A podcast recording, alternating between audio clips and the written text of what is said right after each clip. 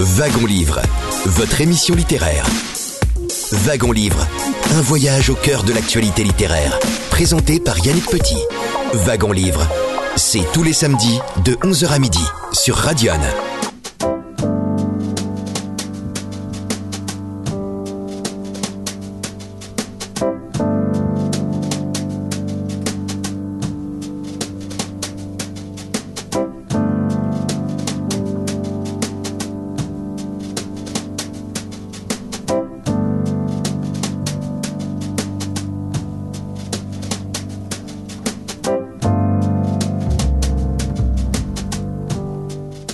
Écoutez Radio, il est 11h passé de quelques secondes. Un très grand bonjour à toutes et à tous. Heureux de vous retrouver pour un nouveau numéro de Wagon Livre, votre émission littéraire. Et nous sommes ensemble jusqu'à midi avec un nouvel invité que je suis très heureux d'accueillir. Bonjour Paul Ivoire. Bonjour.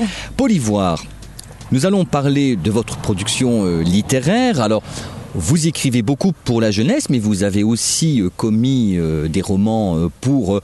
pour les adultes humains ou les humains adultes. Euh, on mentionnera À chacun son rêve et Mamie Cascade, désormais disponible en livre de poche, et puis on reviendra sur votre production pour, euh, pour le jeune public. Vous êtes un, un bourguignon d'adoption? Oui, parce que je suis né en Côte d'Ivoire. Déjà, euh, c'est pas tout près de la Bourgogne. Et après, j'ai grandi en Champagne, mais je suis arrivé à Dijon à peu près. euh, J'avais 8 ans. Voilà. Alors, est-ce que cela va vous mettre dans une situation euh, inconfortable si l'on vous demande de nous révéler votre âge? J'ai 55 ans. Donc, né à Abidjan, vos parents se trouvaient là-bas pour des raisons professionnelles ou pur hasard? Professionnel, euh, mon père était en coopération à l'époque.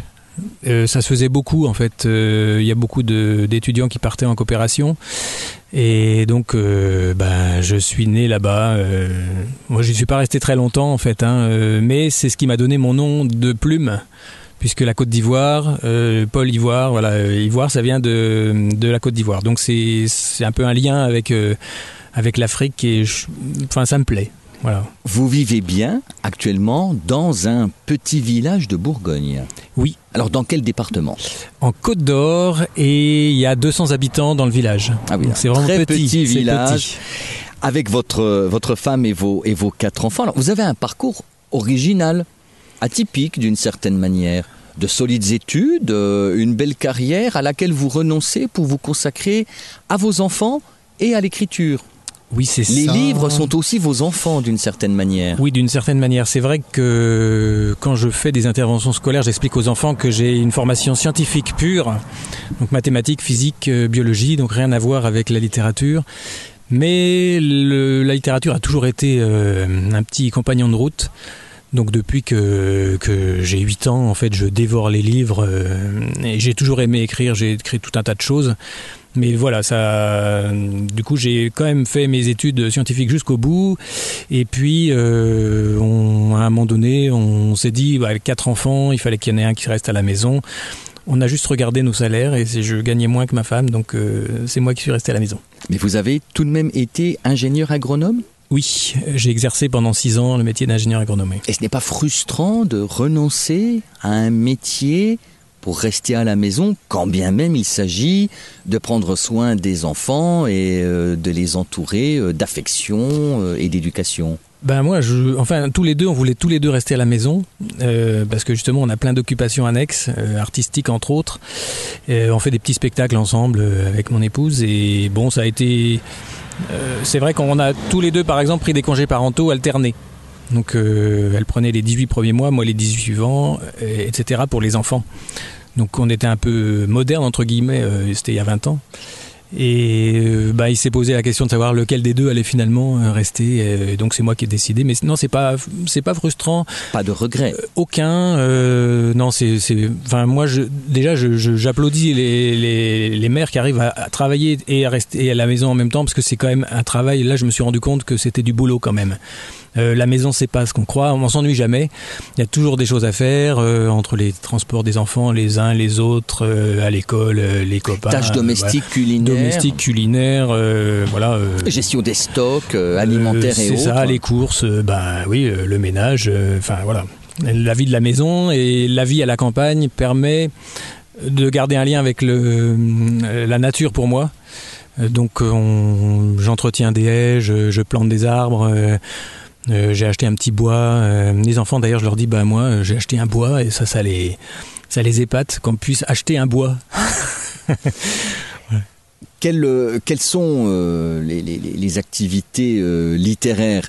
C'est-à-dire que entre les tâches domestiques, les tâches, on va dire éducatives, on trouve le temps, on s'impose des moments où on se consacre à l'écriture. Alors pour le jeune public ou un projet de roman pour un public adulte.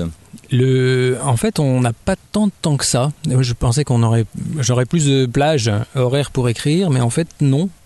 Euh, l'école, ça rythme beaucoup euh, la journée et comme pour écrire, il me faut quand même un peu de temps pour entrer dans une histoire, pour commencer à écrire des pages.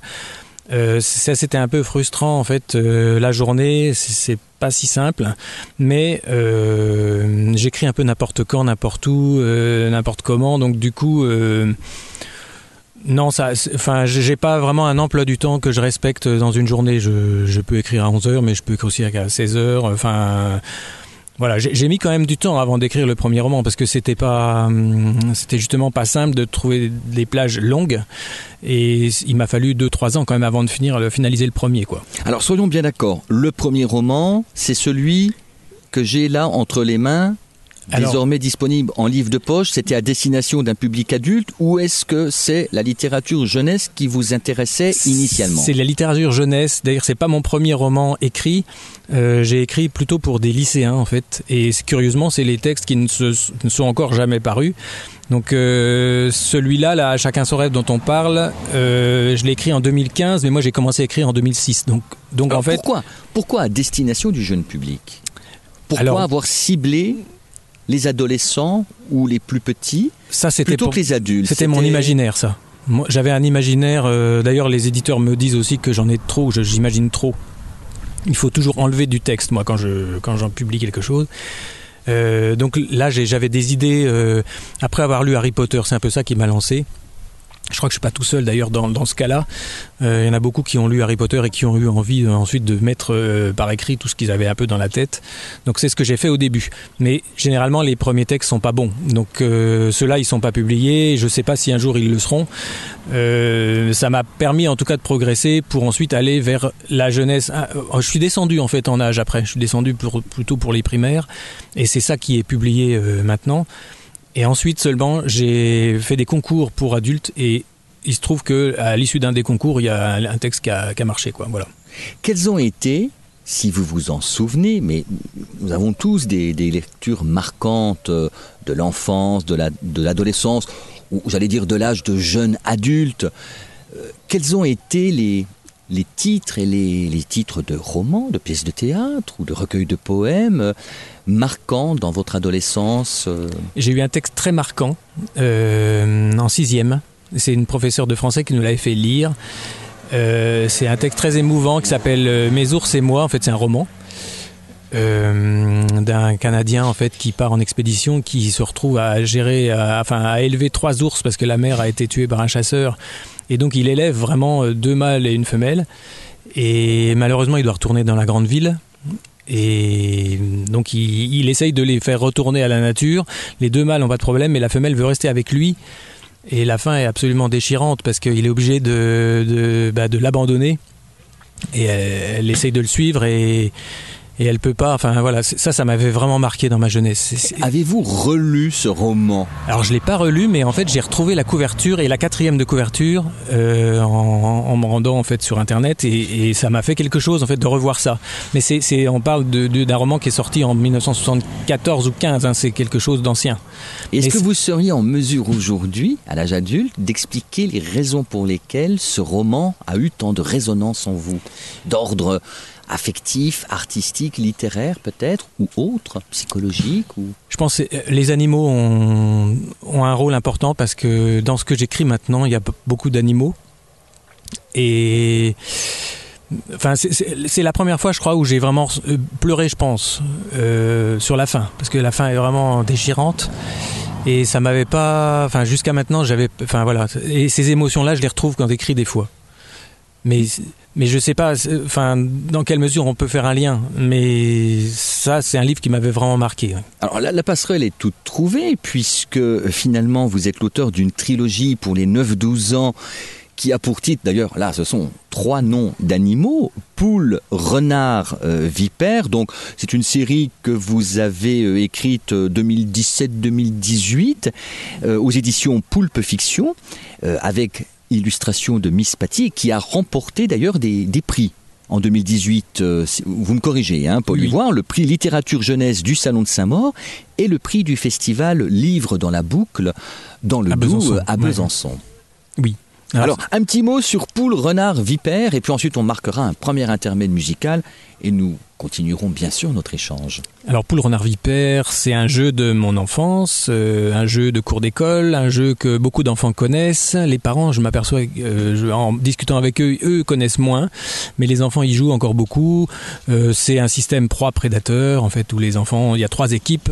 les poules doivent attraper les vipères, qui doivent attraper les renards, qui doivent attraper les, les poules. Donc en fait, c'est en circuit fermé, voilà. Et ça, c'est donc j'en ai fait une petite fable écologique parce que le territoire des vipères est menacé par la montée des eaux de l'océan. Et si on enlève les vipères du jeu, les renards vont aller manger toutes les poules et l'équilibre écologique sera rompu.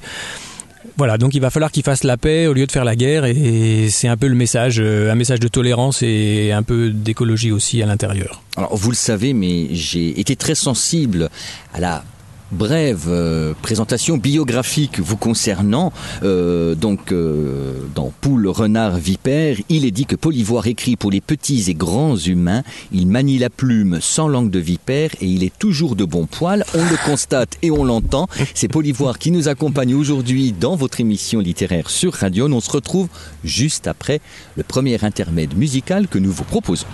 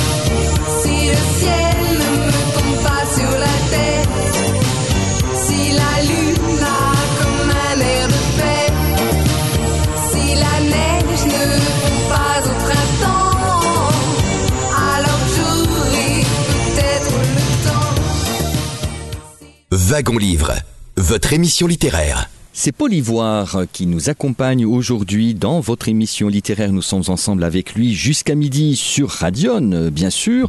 Vous avez découvert euh, le parcours et la vie de Paul Ivoire. On va avec lui évoquer deux de ses romans adultes, mais on va revenir peut-être aussi un petit peu sur la littérature euh, jeunesse pour découvrir euh, l'éventail de, de, sa production. Je redonne les références des deux romans adultes que l'on peut aisément se procurer en livre de poche. Donc chronologiquement, c'est À chacun son rêve, donc c'est le premier roman. Alors, on raconte, on reviendra sur euh, l'histoire de ce roman parce qu'il y a toute une histoire, euh, passionnante. Alors peut-être un peu de la, déception, de la frustration, et puis ensuite des rencontres magnifiques et ce à chacun son rêve qui a été accueilli par euh, les éditions Anne Carrière et que l'on trouve maintenant en livre de poche. Et puis l'autre roman, c'est Mamie Cascade, hein. Mamie comme une mamie, hein, le féminin de Papy. Mamie Cascade, on y reviendra avec notre invité Paul Ivoire. Concernant la littérature euh, jeunesse, on a parlé donc de la trilogie euh, Poule, Renard, Vipère. Alors il y a par exemple l'école des rêves. Alors ça c'est intéressant parce que l'école des rêves, évidemment, fait écho à, chacun son rêve euh, dont nous parlerons plus longuement. L'univers onirique, c'est réconfortant, mais face à la réalité, est-ce que cela est suffisant face à la réalité qui est cruelle, décevante et pas toujours réjouissante.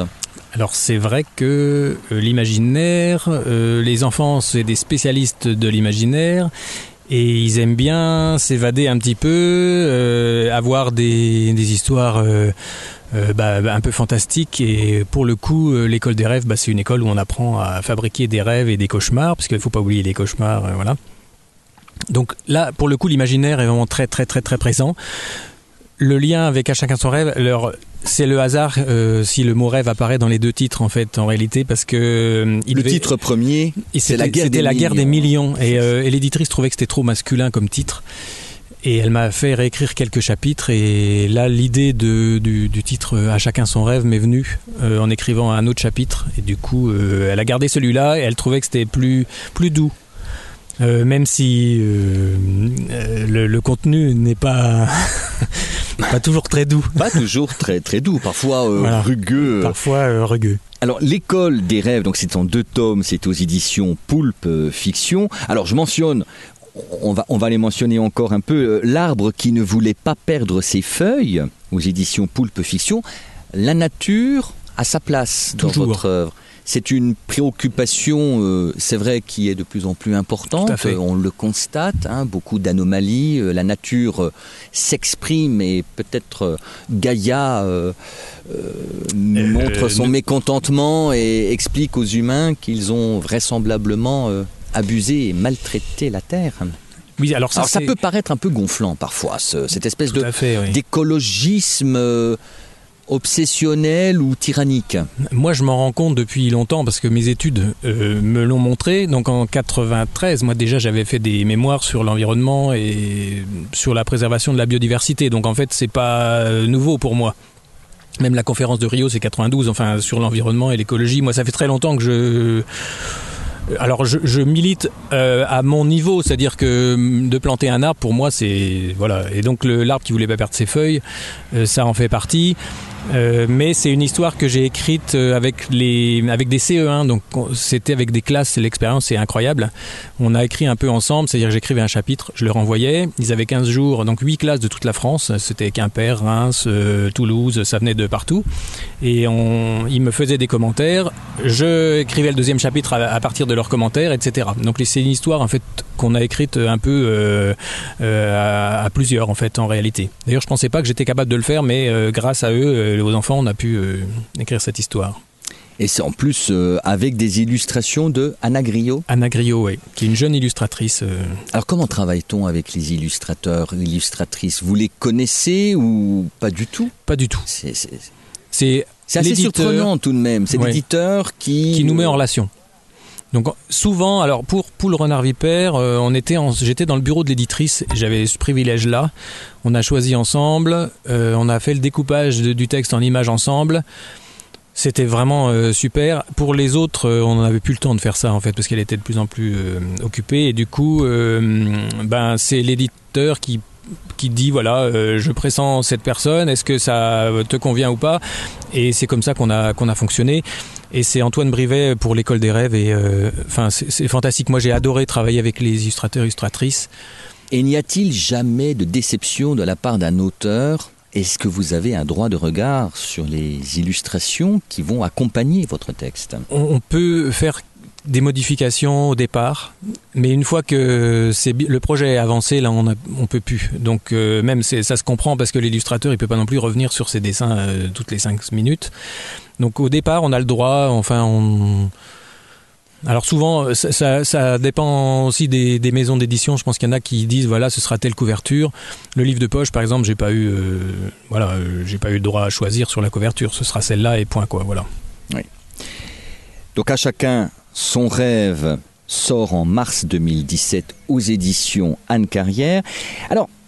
Avant de revenir sur l'aventure éditoriale du premier roman pour adultes, donc À chacun son rêve, initialement intitulé La guerre des millions, la quatrième, euh, ça c'est votre post-fast plutôt, euh, précise que, vous aimez écrire des histoires à énergie positive. Et j'aimerais que vous développiez un peu ce que vous appelez des histoires à énergie positive. C'est-à-dire qu'il faut toujours un déroulement, un, happy end, comme on dit? Non, en fait, je me suis fixé comme euh, défi d'arriver à faire du suspense avec des événements du quotidien. C'est-à-dire que je suis pas obligé d'inventer un drame, on dit bon voilà pour faire euh, du suspense, bah, il a perdu sa mère, il a perdu son père, il a c'est ça plutôt que je dis à énergie positive euh, de faire de la bienveillance un élément de scénario. Ce serait plus ça euh, dans l'idée en fait. donc de pas forcément partir d'un drame absolu. Vous n'aimez pas bah, c'est pas que j'ai. Oui, enfin, moi, un polar, par exemple, j'aurais du mal. Euh, c'est plus, plus ça. Je, Après, euh, euh, je sais pas, faudrait que j'essaye. Mais je me sens plus à l'aise euh, dans, des histoires. Alors, soit dans l'imaginaire complet en littérature jeunesse, parce que là, on n'est pas, on n'est pas dans l'autobiographique, parce que forcément, quand on commence à écrire un roman sur sur sa vie, où on met forcément des éléments autobiographiques plus ou moins dedans.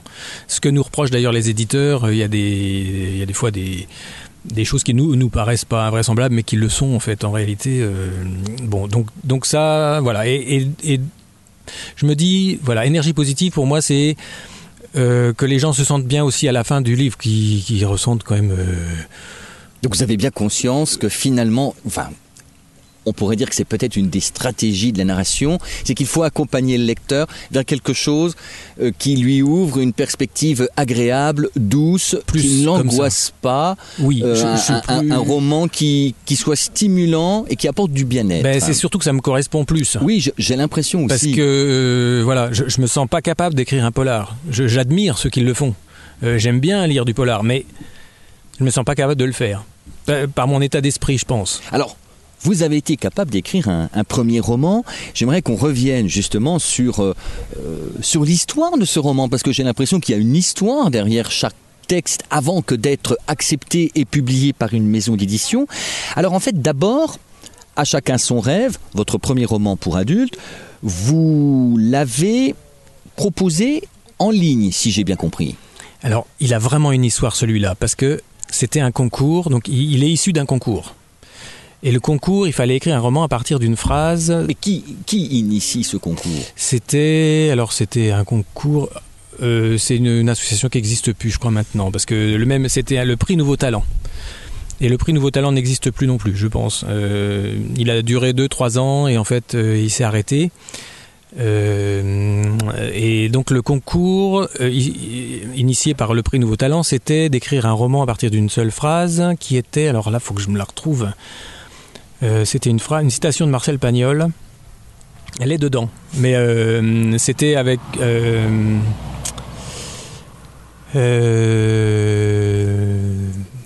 il y a le mot imbécile dedans, mais tout le monde croyait que c'était impossible. Il est venu un imbécile qui ne le croyait pas et qui l'a fait. Voilà, c'est ça. Donc là, ce roman est issu de cette phrase. Et elle est dedans. Euh, genre, je sais plus à quel, à quel moment, mais je. C'est je- pas au moment où le narrateur distribue les billets de 100 Je euros à Noël au SDF Ça doit être ça. Ça, J'ai l'impression ça doit être par là. cela. Oui, oui. Mais du coup, elle est tellement noyée dans l'histoire que on on sait plus en fait. Alors vous décidez de vous Donc, lancer en je me lance respectant en la respectant phrase. cette phrase. Et euh, alors, j'ai pas gagné le, le concours du tout. C'est-à-dire qu'il était huitième et il en- ils en prenaient trois. Et donc euh, voilà, je, je- mais j'avais mon texte. Et en fait, c'était en 2015 et ce qui m'a inspiré aussi pour l'écrire, c'est c'était le centenaire de la mort de Louis Pergaud et je me suis inspiré de la guerre des boutons, en tout cas de la guerre entre deux villages, sauf que en 2015, on pouvait plus la faire entre deux villages, donc je l'ai j'ai fait une guerre à l'intérieur d'un village entre les anciens et les nouveaux, le haut et le bas. Enfin bon, il y a toujours euh, dans euh, on en trouve dans tous les villages de France. Euh, J'ai eu des commentaires comme quoi dans il y en avait dans le Loiret, il y en avait euh, dans la Creuse, il y en avait en Lozère, il y en a- partout. Peut-être Voilà. pas très loin de là où nous sommes actuellement. Oui, puisque en fait, euh, oui, ça se passe en fait exactement. euh, Alors dans un village de Bourgogne qui est Voilà. totalement fictif, hein, est c'est Villars, Villars sur Armançon, mais là l'Armançon coule à quelques mètres de là où on est actuellement, donc euh, c'est- quand même sympathique. On peut révéler à quel moment nous avons enregistré cette émission. Nous l'avons enregistrée un tout petit peu avant le 15 août. Nous sommes au bord du lac de Pont, euh, puisque nous avons enregistré euh, cette émission lors du salon euh, du livre organisé ici à Pont et Massène, au bord du lac de Pont, par le libraire de ce mur en Ossois, Cyril Lefebvre, que nous, que nous pouvons saluer. Alors ce roman, version numérique dans un premier temps, pour le Oui. faire vivre, donc chez Librinova. Voilà. Alors ça c'est aussi un hasard de circonstances parce que j'étais très frileux par rapport à l'auto-édition numérique et je suis allé au salon du livre de Paris rencontrer du coup euh, Librinova et il faisait un concours de pitch. Il fallait pitcher son roman en moins d'une minute et euh, j'ai participé à ce concours de pitch et, j'ai fait partie des, des gagnants. Et on gagnait la publication euh, numérique du livre. Donc je me suis lancé comme ça un peu forcé finalement. Enfin, c'est pas, c'était pas un choix personnel, mais comme j'avais gagné le concours, bah euh, voilà, je, me suis dit bah allons-y. Et il se trouve qu'il s'est vendu à plus de 1000 exemplaires assez rapidement. Et donc les, les Librinova s'est transformé un peu en agent et, euh, a proposé ce roman à Anne Carrière qui en 15 jours a dit ok je le prends. Alors Anne Carrière, à qui vous rendez, euh, vous rendez hommage, vous écrivez Au risque de l'embarrasser, je considère donc Anne Carrière comme ma deuxième maman. Et oui, puisqu'en fait c'est la première à m'avoir fait confiance euh, en adulte sur, euh, sur l'édition, puisque c'est le premier roman qui, est, qui a été édité en fait. Alors là, vous, vous écrivez, vous ajoutez, je vous cite encore, euh, Paul Ivoire, vous vivez une aventure humaine hors norme. Oui, tout à fait. Parce que ça fait depuis 2006 que j'écris et en 2017, donc, euh, j'ai la chance de rencontrer Anne Carrière grâce à, à Librinova. Et ça, c'est pour moi, c'est incroyable. Alors Anne Carrière est née- aussi née la même année que ma maman, donc c'est aussi pour ça. Elles ont un mois d'écart les deux, donc euh, euh, voilà, ça fait un peu deux mamans. Mais donc c'est ma maman euh, d'édition. Voilà. Alors on va revenir et rentrer dans l'intrigue de À chacun son rêve. Ce que je vous propose, euh, Paul Ivoire, c'est de rester avec nous. Bien sûr, on se retrouve juste après la virgule musicale que nous offrons à nos auditrices et auditeurs. Et je rappelle que c'est Wagon Livre et que nous sommes ensemble jusqu'à midi sur Radion.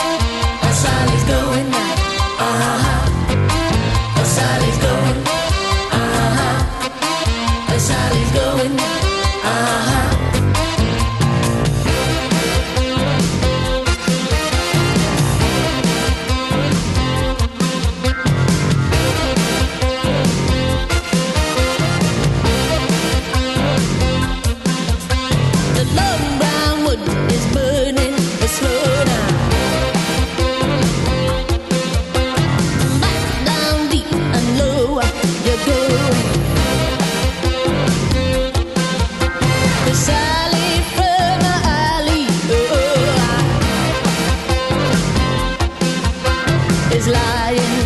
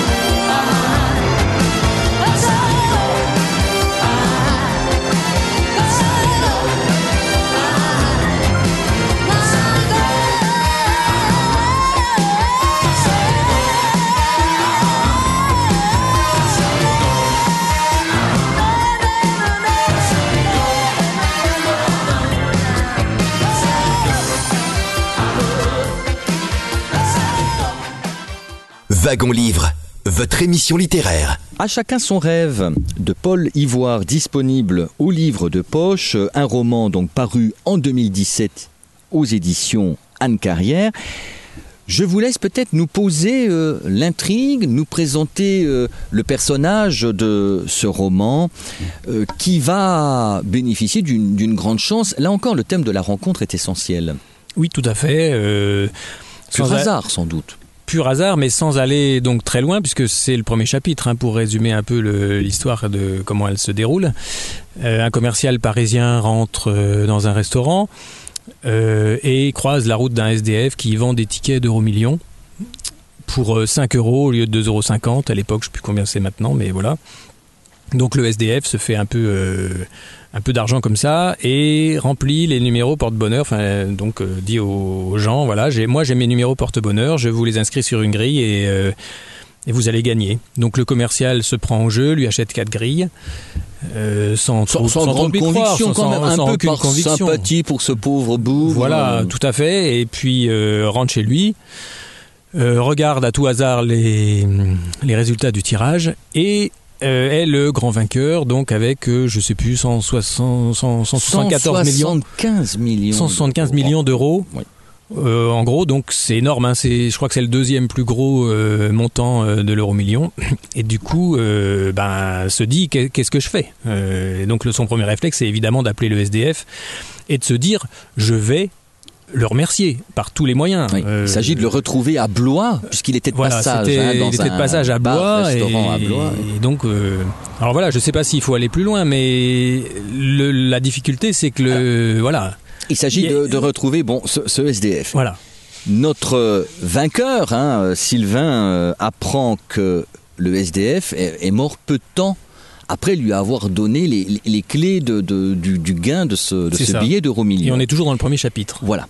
Et Sylvain veut rendre hommage à, à cet homme, mais surtout, il est intrigué sur les raisons pour lesquelles cet homme s'est retrouvé à la rue. Et là, alors, euh, il fait appel à un détective et c'est là qu'il euh, bah, apprend que le SDF, adolescent, a été en famille d'accueil, a vécu dans un petit village qui s'appelle donc Villars sur Armançon. Et là, on peut développer un petit peu parce que Bah tout à fait. Il faut, Enfin, il faut expliquer un peu. Il faut expliquer que le, le, para- le- donc Sylvain, le héros euh, altruiste, euh, va tout faire pour essayer d'honorer la mémoire du SDF, puisque c'est euh, c'est la seule chose qu'il peut faire maintenant.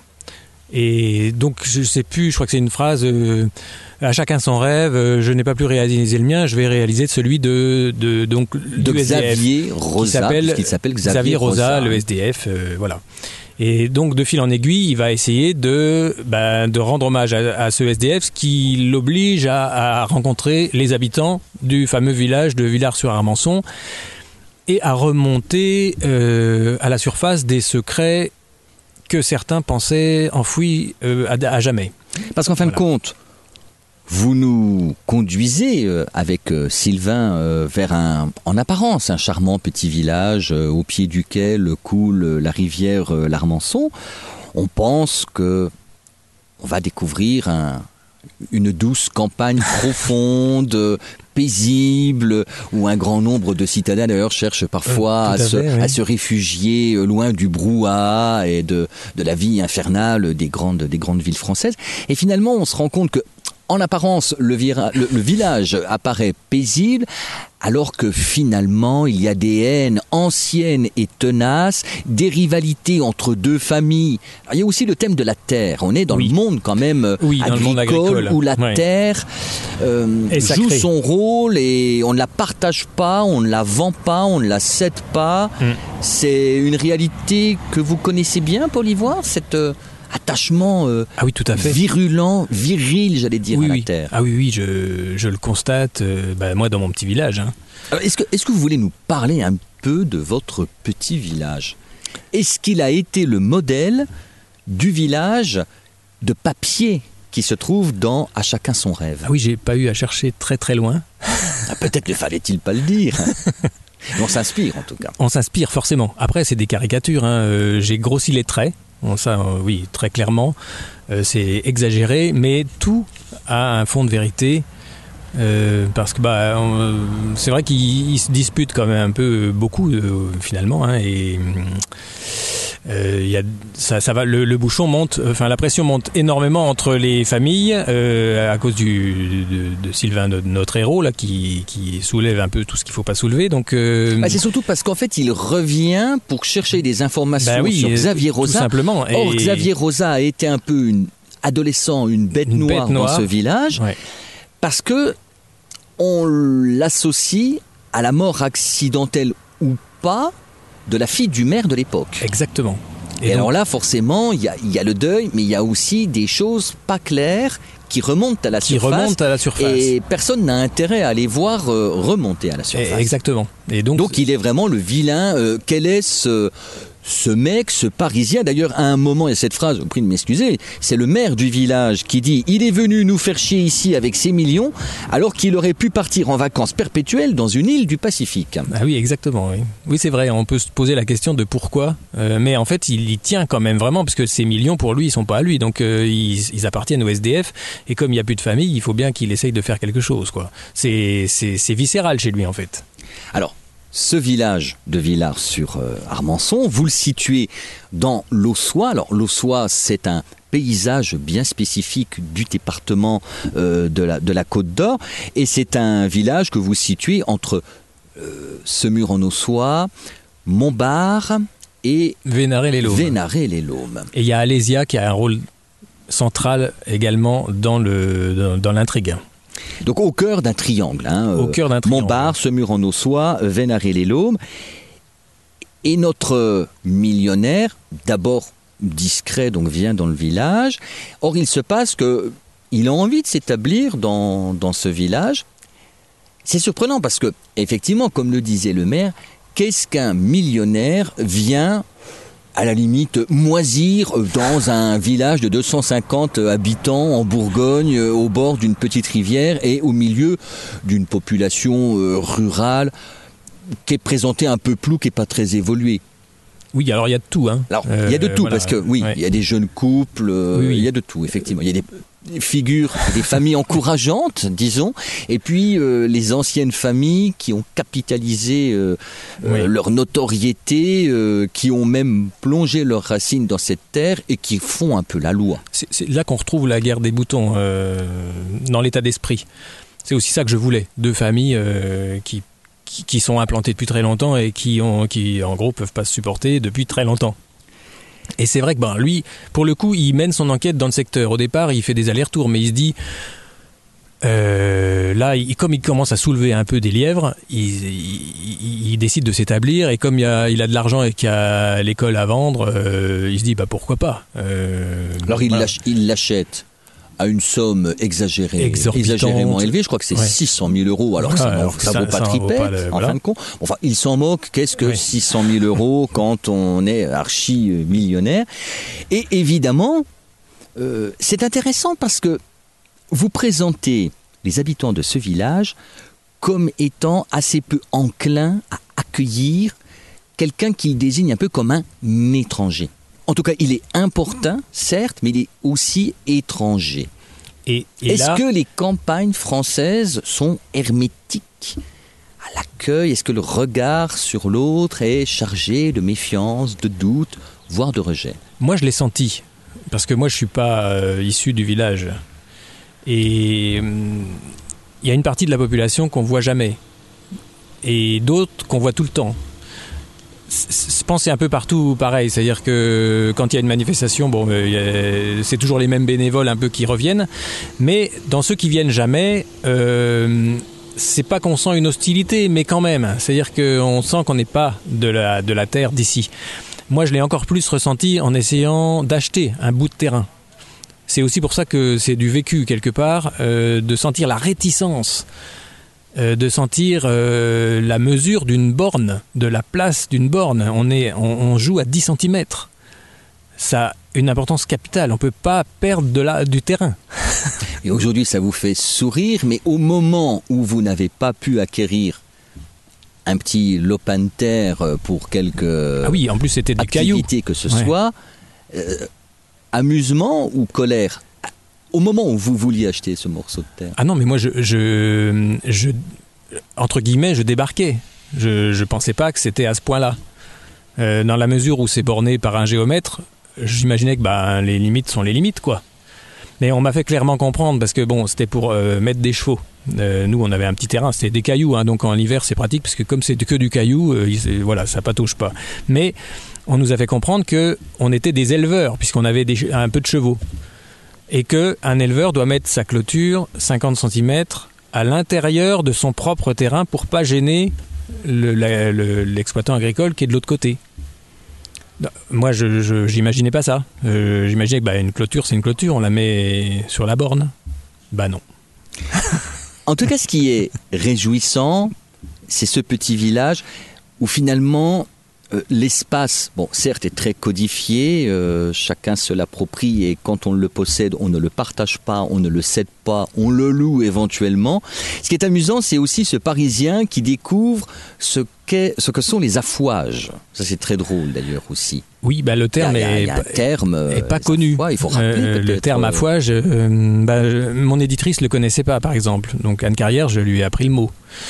Euh, et donc affouage, c'est des parcelles de bois qui sont euh, euh, louées en fait, enfin moyennant une, contrepartie financière à la mairie. Donc on paye, enfin c'est pas très élevé, je crois que c'est 50 euros.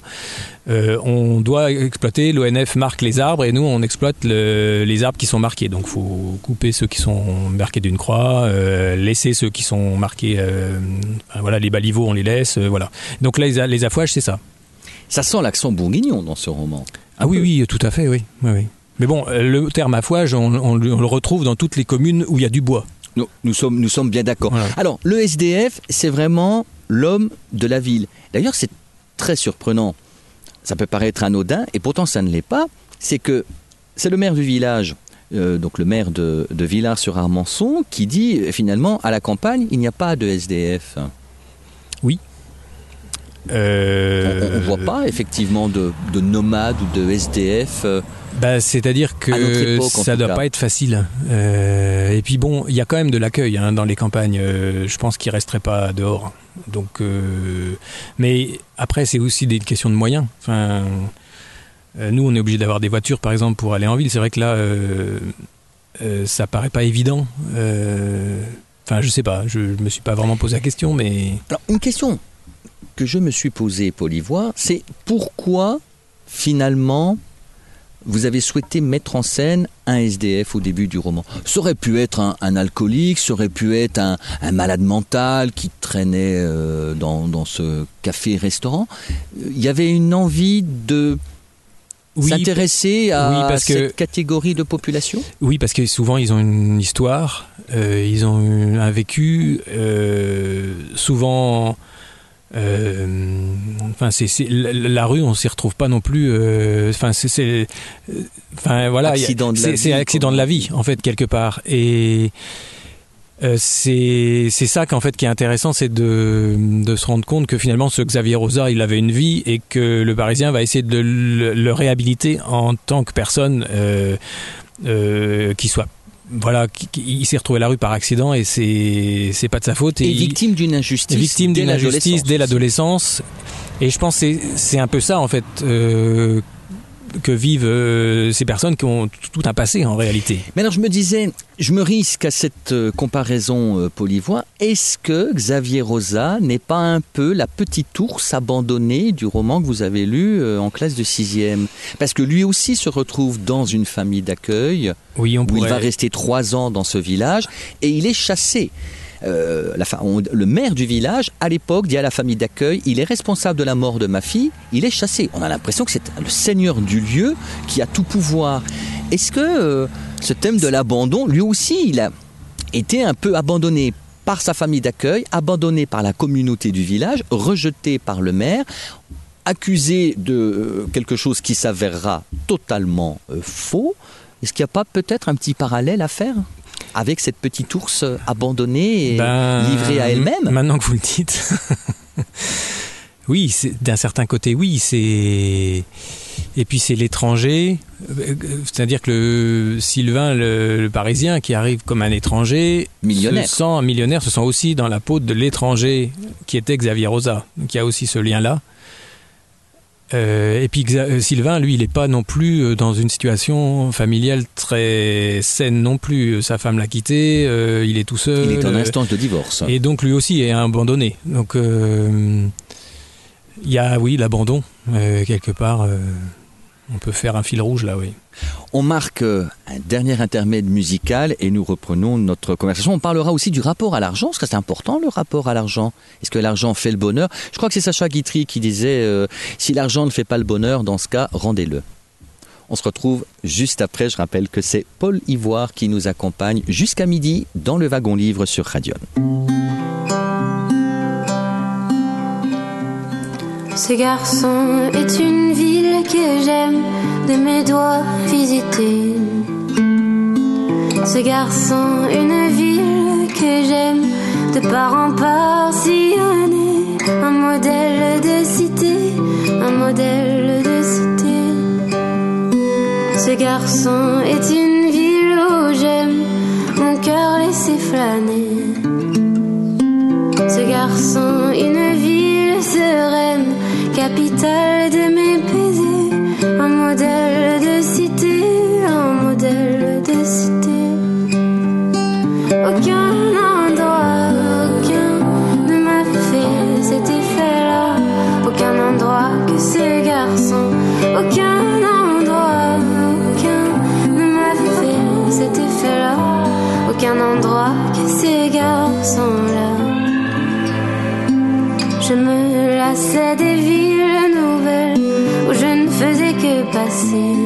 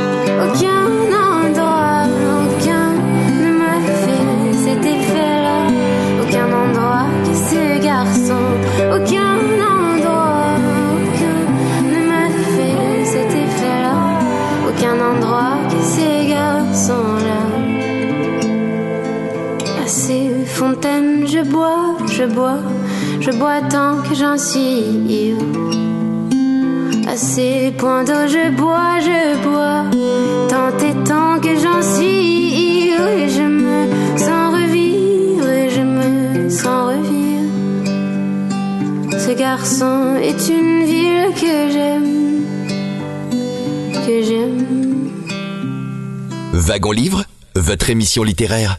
Polivoire, à chacun son rêve. Alors à chacun son rêve, c'est celui que votre Parisien, devenu millionnaire grâce aux chiffres porte-bonheur d'un euh, SDF rencontré par hasard dans un café-restaurant, et ce millionnaire qui va décider de lui rendre hommage en se rendant un peu sur l'histoire de la vie de ce, pauvre garçon, qu'il réhabilite d'une certaine manière, quand bien même euh, le village euh, est exaspéré euh, par euh, ce, Parisien millionnaire qui a racheté euh, l'école et qui effectivement euh, met son nez dans les affaires du village, oublié depuis euh, plus de 20 ans.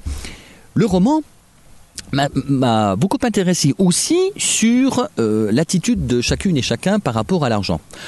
Votre héros gagne une somme qui est absolument euh, faramineuse grâce à un, un billet gagnant de, de l'euro million.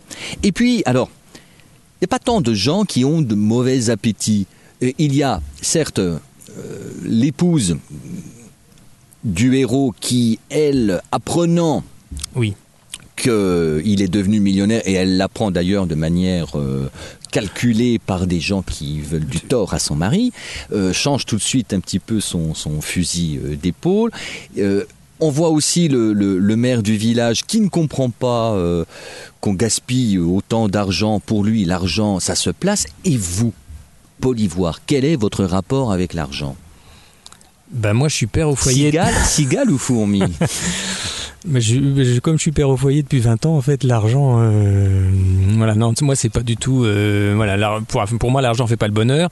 D'ailleurs, euh, j'avais au tout début, la première année, à chaque salon du livre ou à chaque fois que je rencontrais des gens en rapport avec le livre, je leur faisais remplir un petit carnet pour leur demander ce que eux feraient avec 174 millions d'euros. Et j'ai donc à peu près euh, 120, 130 réponses de textes souvent très intéressants. Et je dirais que sur les 120, il y en a allez, euh, 100, 100, une, plus d'une centaine où les gens donneraient l'argent. C'est-à-dire qu'ils le donneraient à leurs petits-enfants, ils leur donneraient à leurs enfants, euh, ils le garderaient pas pour eux. Peut-être qu'ils se feraient un petit peu plaisir, mais c'est tout. Et en fait, euh, on s'aperçoit, alors euh, vrai ou pas, mais que globalement, on le garderait pas forcément pour nous, quoi. Ce qui est beau, c'est euh, la question qui est posée à un des adolescents, parce que le Parisien va finalement rencontrer un petit peu, hein, c'est très manichéen quand même, il y a ces deux familles, euh, il y a les Vichot et les Germains. Et les Germains, ouais. Euh, alors c'est pareil, les parents se détestent, donc les enfants se détestent, on se tabasse, on s'attend à la sortie, c'est violent, hein, c'est très guerre des boutons. c'est la guerre des boutons, C'est ouais. très guerre des boutons, Ouais. vachard, hein, cruel, tendance début du 21e siècle. Euh, on n'hésite pas à aller cambrioler, euh, faire du chantage, euh, on fait des vidéos compromettantes, enfin c'est c'est c'est méchant, hein, c'est méchant. Néanmoins, il y a une harmonie, un pacifisme à la fin, parce que le, le- c'est positif, à la fin, énergie positive, chacun retrouve une énergie positive tout à fait harmonieuse et c'est très agréable. Ce que je voulais dire, euh, c'est que le, le- le jeune homme, euh, lui, il explique au millionnaire que s'il avait gagné une somme d'argent euh, très importante, il aurait aimé installer des toboggans partout dans sa maison. Et c'est très amusant parce que chacun aurait ses petits désirs particuliers, à chacun son rêve. Mais l'important pour euh, votre personnage, euh, c'est une, une ligne très, très morale, rendre hommage à ce SDF, connaître sa vie et d'une certaine manière le réhabiliter en faisant éclater la vérité, en rétablissant la vérité. Et à n'importe quel prix parce que il, met vraiment le paquet. Alors il met le paquet en installant une construction exceptionnelle de dimensions De- euh, formidables. oui. Je ne dis pas de quoi il s'agit, mais c'est magnifique parce que le village euh, prend, Ah oui, là, prend ouais. vie. euh. Euh, Il y a aussi le fait que ces jeunes gens sont tout de même un petit peu livrés à eux-mêmes à la campagne. Il n'y a pas grand-chose à y faire et ils n'ont pas envie de succéder au métier de leurs parents, c'est-à-dire d'être agriculteurs. Oui. Là aussi, il y a un petit, Ah, comment mais- dire, un petit, un petit clin d'œil euh, à une jeunesse qui n'a pas envie forcément de rester sur la terre du village euh, où l'on est né et où l'on a vécu et grandi. Ça, ça, on le constate, ça, oui. Moi, je le vois aussi euh, bah, là, dans mon village. hein. Les enfants ne reprennent pas forcément la ferme. Paul Ivoire, le, le temps passe très vite avec vous. J'aimerais que vous nous donniez un petit mot de présentation et d'explication sur euh, l'autre roman que vous avez écrit à destination du public euh, adulte, que l'on trouve également en livre de poche et qui a pour titre Mamie Cascade. Je vous laisse le soin de nous le présenter brièvement, mais au moins en donner le... le alors, le pitch, j'ai horreur de ce mot, euh, j'aime Oui, pas trop les oui, mots anglais, oui. mais bon, le, scénario ou l'intrigue. L'intrigue, euh, donc c'est l'histoire d'une cascadeuse professionnelle qui a 80 ans, qui a passé sa vie à faire des cascades, et ça c'est tout inspiré d'une histoire vraie. Donc euh, la vraie cascadeuse s'appelle Aurore Vallée, et c'est vrai qu'elle a passé sa vie à faire des cascades de voitures. Donc euh, c'est incroyable, hein, toutes les semaines elle se laissait tomber d'une grue de 35 mètres sur un tapis de voiture, ben voilà. Et donc elle a 80 ans, elle est en fauteuil roulant parce qu'elle a un problème à la cheville, on ne sait pas trop ce qu'elle a fait. Euh, on l'apprend hum, plus tard, Euh, mais donc elle songe sérieusement à en finir parce que à 80 ans, euh, voilà, en fauteuil roulant, elle a, elle a bougé toute sa vie et ça lui pose problème. Sauf que se suicider en fauteuil roulant, c'est un peu difficile.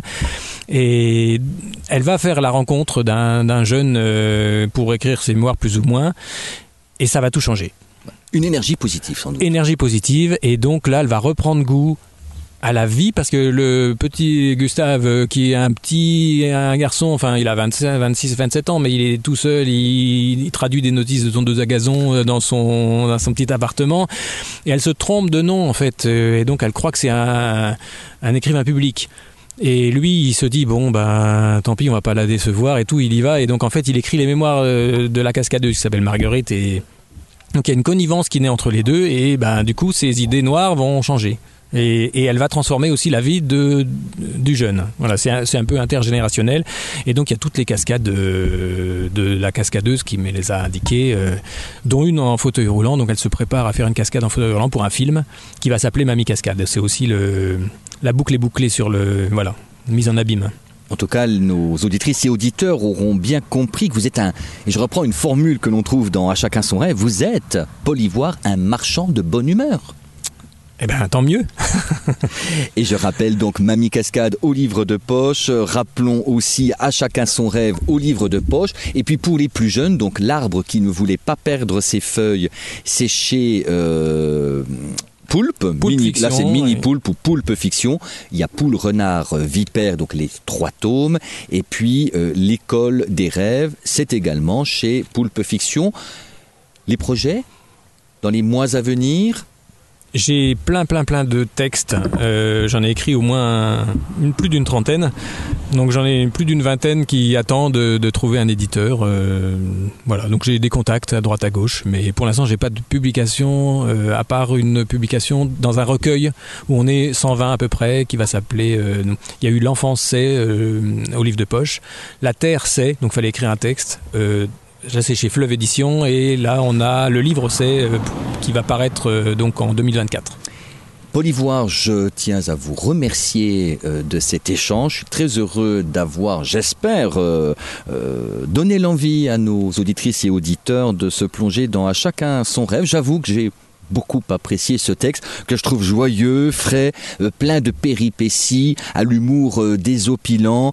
Et puis ce petit côté euh, pergo, moi qui suis du départ- natif du département du Doubs, ce petit côté Longeverne, Velleran, mais à l'intérieur du village m'a beaucoup touché. Et puis j'ai beaucoup aimé la, la grande âme du, du héros qui est une sorte de justicier et qui avance non masqué et avec beaucoup de courage. À chacun son rêve de Polivoire au livre de poche. Merci encore Polivoire. Je... Bah, c'est très gentil, merci à vous. Et je rappelle à celles et ceux qui auraient raté notre échange qu'ils le retrouvent sur le site internet archive de l'émission. C'est très simple, www.yannickpetit.fr. Et puis, bien évidemment, rendez-vous toujours sur Radion chaque samedi à 11h. Excellent congé de fin de semaine à toutes et à tous. Au revoir et à la semaine prochaine. Au revoir, Polivoire. Au revoir.